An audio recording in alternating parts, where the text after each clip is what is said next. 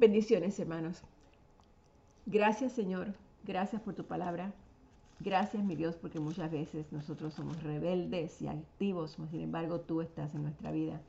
Tú eres nuestra roca y tú eres nuestro lugar de refugio.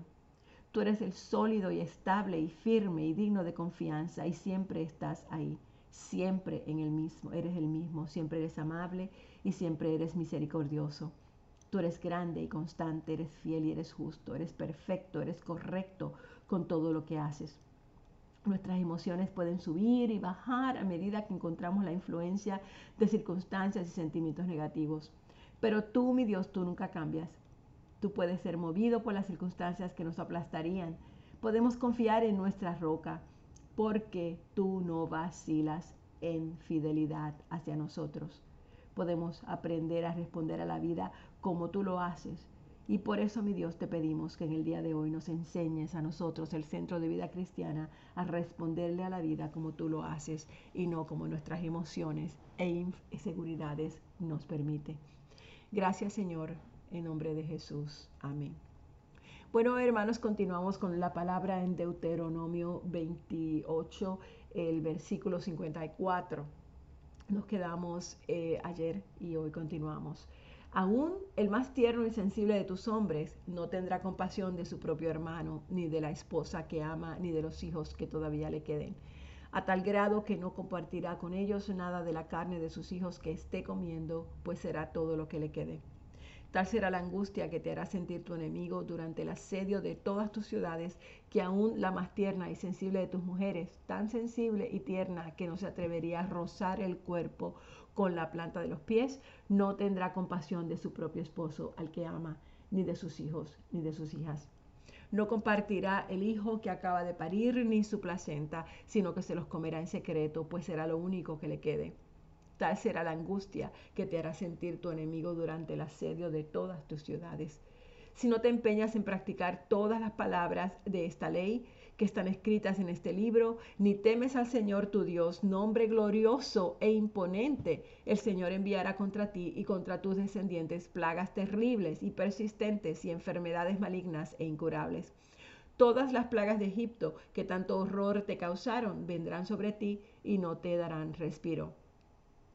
El Señor también te enviará hasta exterminarte toda clase de enfermedades y desastres no registrados en este libro de la ley.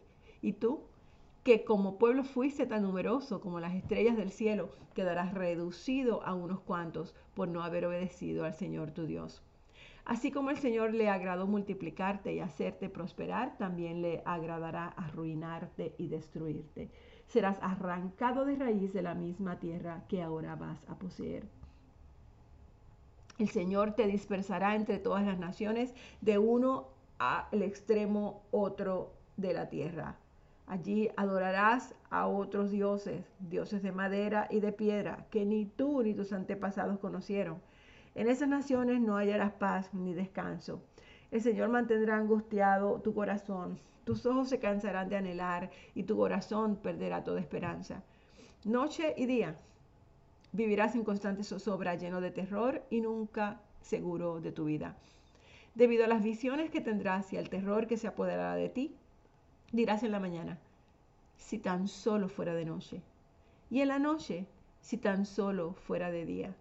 Y aunque el Señor te prometió que jamás volvería por el camino de Egipto, te hará volver en barcos.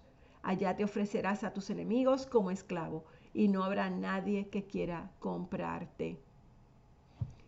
Estos son los términos del pacto que por orden del Señor hizo Moisés en Moab con los israelitas. Además del pacto que ya había hecho con ellos en Horeb, Moisés convocó a todos los israelitas y les dijo, Ustedes vieron todo lo que el Señor hizo en Egipto con el faraón y sus funcionarios y con todo su país. Con sus propios ojos vieron aquellas grandes pruebas, señales y maravillas, pero hasta el día de hoy el Señor no les ha dado mente para entender, ni ojos para ver, ni oídos para oír. Durante los 40 años que los guié a través del desierto, no se les desgastó la ropa ni el calzado, no comieron pan ni bebieron vino, ni ninguna bebida fermentada. Esto lo hice para que supieran que yo soy el Señor, su Dios. Cuando llegaron a este lugar, Sihón, rey de Esbón, y Og, rey de Basán, salieron a pelear contra nosotros, pero los derrotamos Tomamos su territorio y se lo dimos como herencia a los rubenitas, a los gaditas y a la media tribu de Manasés. Ahora cumplan con cuidado las condiciones de este pacto para que prosperen en todo lo que hagan. Hoy están ante la presencia del Señor su Dios todos ustedes, sus líderes y sus jefes, sus ancianos y sus oficiales y todos los hombres de Israel junto con sus hijos y sus esposas y los extranjeros que viven en sus campamentos, desde los que cortan la leña hasta los que acarrean el agua. Están aquí para hacer un pacto con el Señor su Dios, quien hoy establece, lo establece con ustedes y lo sella con su juramento. De esta manera confirma hoy que ustedes son su pueblo y que Él es su Dios, según lo prometió y lo juró a sus antepasados, Abraham, Isaac y Jacob. El Señor nuestro Dios afirma que no solamente hace su pacto y su juramento con los que ahora estamos en presencia de Él, sino también con los que todavía no se encuentran entre nosotros, las futuras generaciones. Ustedes saben cómo fue nuestra vida en Egipto y cómo avanzamos en medio de las naciones que encontramos en nuestro camino hasta aquí. Ustedes vieron entre ellos sus detestables imágenes e ídolos de madera y de piedra, de plata y de oro Asegúrense de que ningún hombre, ni ninguna mujer, ni clan, ni tribu entre ustedes aparte hoy su corazón del Señor nuestro Dios para ir a adorar a otros dioses de esas naciones. Tengan mucho cuidado de que ninguno de ustedes sea como una raíz venenosa y amarga. Si alguno de ustedes al oír las palabras de este juramento se cree bueno y piensa, bueno, todo me saldrá bien, aunque persista yo en hacer lo que me plazca, provocará la ruina de todos. El Señor no lo perdonará la ira y el, celo de Dios arderán contra ese hombre. Todas las maldiciones escritas en este libro caerán sobre él, y el Señor hará que desaparezca hasta el último de sus descendientes. El Señor lo apartará de todas las tribus de Israel para que su desgracia sea conforme a todas las maldiciones del pacto escritas en este libro de la ley. Sus hijos y las generaciones futuras y los extranjeros que vengan de países lejanos verán las calamidades y las enfermedades con que el Señor habrá azotado esta tierra. Todas, todas ellas serán un desperdicio ardiente de sal y de azufre, donde nada podrá plantarse, nada germinará y ni siquiera la hierba crecerá. Será como cuando el Señor destruyó con su furor las ciudades de Sodoma y de Gomorra, Adma y Zeboilín. Todas las naciones preguntarán, ¿por qué trató así el Señor a esta tierra? ¿Por qué derramó con tanto ardor su furia sobre ella? Y la respuesta será, porque este pueblo abandonó el pacto de Dios de sus padres, pacto que el Señor hizo con ellos cuando los sacó de Egipto. Se fueron y adoraron otros dioses, se inclinaron ante dioses que no conocían, dioses que no tenían por qué adorar, y por eso se encendió la ira del Señor contra estas naciones. Y como ahora podemos ver, con mucha furia y enojo el Señor los arrancó de raíz de su tierra y los arrojó a otro país. Lo secreto le pertenece al Señor nuestro Dios, pero lo revelado nos pertenece a nosotros y a nuestros hijos para siempre, para que obedezcamos todas las palabras de esta ley. Cuando recibas todas estas bendiciones o sufras estas maldiciones de las que te he hablado, y las recuerdas en cualquier nación por donde el Señor tu Dios te haya dispersado. Y cuando tú y tus hijos vuelvan al Señor tu Dios y le obedezcan con todo el corazón y con toda el alma, tal como hoy te lo ordeno, entonces el Señor tu Dios restaurará tu buena fortuna y se compadecerá de ti.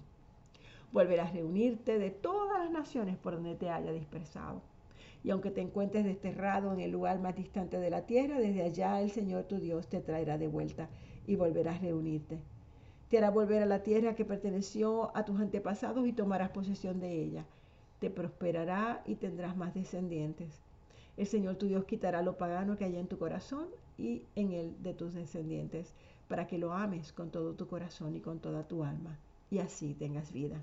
Además, el Señor tu Dios hará que todas estas maldiciones caigan sobre tus enemigos, los cuales te odian y persiguen. Y tú volverás a obedecer al Señor y a cumplir todos sus mandamientos, tal como hoy te lo ordeno.